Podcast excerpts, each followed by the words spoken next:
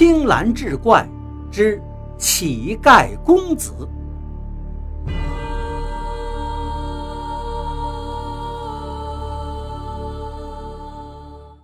话说城中有个王员外，家财万贯，老婆美若天仙，唯一美中不足的，就是他这儿子顽劣不堪。十五岁的年纪，别人家的孩子都该考秀才了，而这位少爷天天痴迷唱戏，流连青楼，还时常是打架斗殴，惹是生非。人们都议论呢。这王员外为人谦和善良，是全城有名的大善人。他这儿子到底是随了谁呢？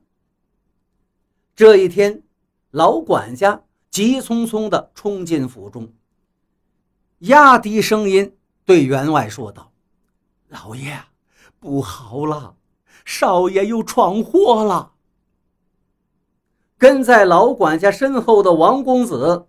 脸上画着戏妆，惊慌失措地喊着：“爹，您赶紧救我呀！”王员外一看儿子这副德行，非常恼怒：“你又怎么了？”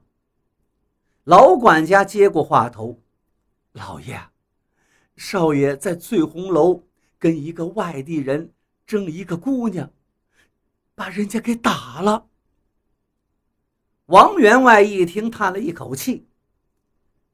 那就拿些银子赔给人家呗。不料老管家却直摇头。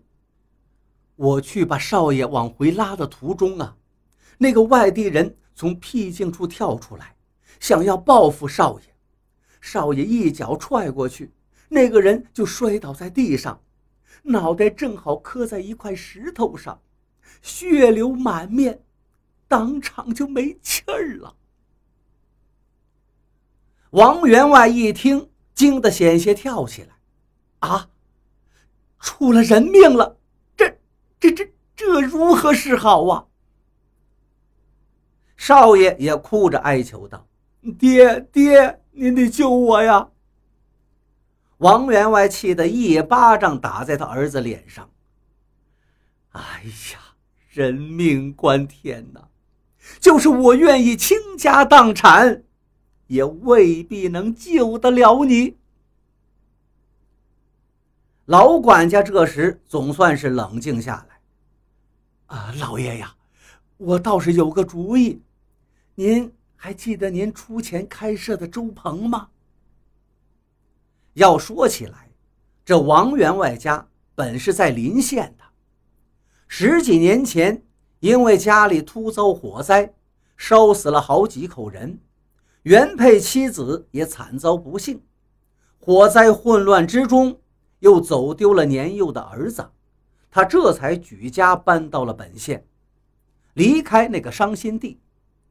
现在的老婆是续弦，儿子也是他后来生的。因为有个这样的惨痛经历，王员外新建府邸时，专门请了一位风水先生勘察。在府里打了两口井，而且平日里广结善缘，还在城中开设粥棚，为流浪的乞丐们提供饭食。到后来，竟有百十个乞丐长期聚在粥棚，甚至连外县的乞丐也闻风而来。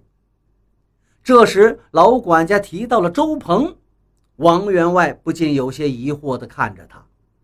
老管家小声对王员外说道：“老爷，周鹏那儿有很多年轻的乞丐，我看有个跟咱家少爷长得挺像的，是不是可以这样这样？”王员外听完颇有些犹豫：“这样行不行啊？”老管家说道：“少爷最喜欢唱戏。”平日进出脸上都带着妆，而且呢，少爷白天又喜欢睡懒觉，他总是晚上出去，在青楼里头呢，灯光暗淡，我看呀，并没有多少人能看清楚少爷的容貌，只要有个五六分相似，换上衣服就足以蒙混过关了。王员外听罢，频频点头。不过，这是有可能送命的事儿啊，人家有人愿意吗？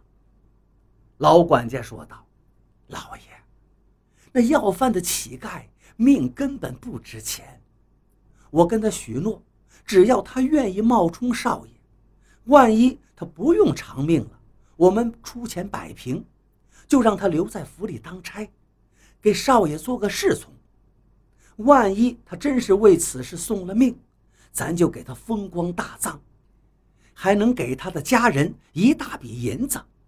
这事儿啊，肯定有人愿意干。少爷一听自己有活路了，赶紧也哀求他父亲。王员外无奈的点点头，又问老管家：“可是，这个孽障怎么办？”把他藏在哪儿啊？老管家低声说道：“老爷，要是这么办的话，就得委屈一下少爷。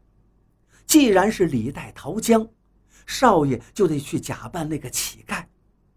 少爷扮成乞丐之后呢，先混到乞丐群里，看几天风声。万一事情闹大了，就得混出城去。反正不会有人注意一个乞丐的动向。”不管怎么说，先把命保住啊！以后在外头慢慢的再发展，不行还能回老家呀。咱老家那片宅子可还没有烧光吗？王员外看了老管家一眼，老管家赶紧住嘴不说了。王员外左思右想，也没有更好的办法，只好点头让老管家去办了。周棚里头乞丐很多，老管家很快就找到了一个年轻人，十六七岁的年纪，身高体型跟王家少爷都差不多，面貌上也颇有几分相似。老管家让人就给这个乞丐化上了戏妆。您别说，这化完妆之后啊，跟王家少爷确实更像。然后老管家又安排人。到处打探消息，准备打点官府事宜。而在此时，最难受的就是这位王公子了。虽然现在性命无忧了，但无奈之下，只能扮成乞丐，跑到周棚附近的破庙里头去住。他洗掉脸上的戏妆，往脸上抹了一些脏灰，看起来确实很像个乞丐。不过，他不知道，乞丐的日子比他想象的要痛苦多了。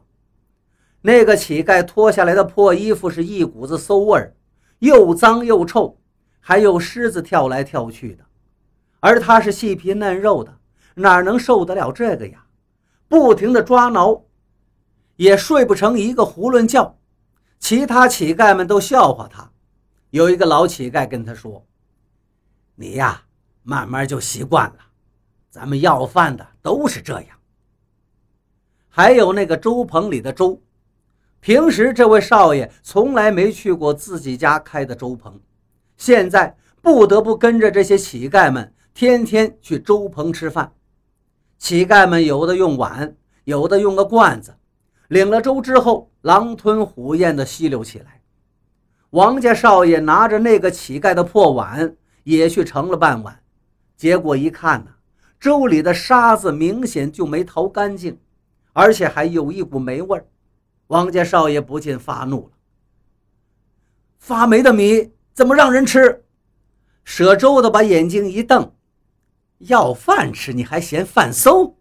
我跟你说，要不是王员外这些年出钱开粥棚啊，原来官府粥棚里连发霉的米都没有多少。”老乞丐一看。赶紧把王家少爷往一边一拉，我说：“你知足吧，靠官府的粥棚，一个月咱们就得饿死了。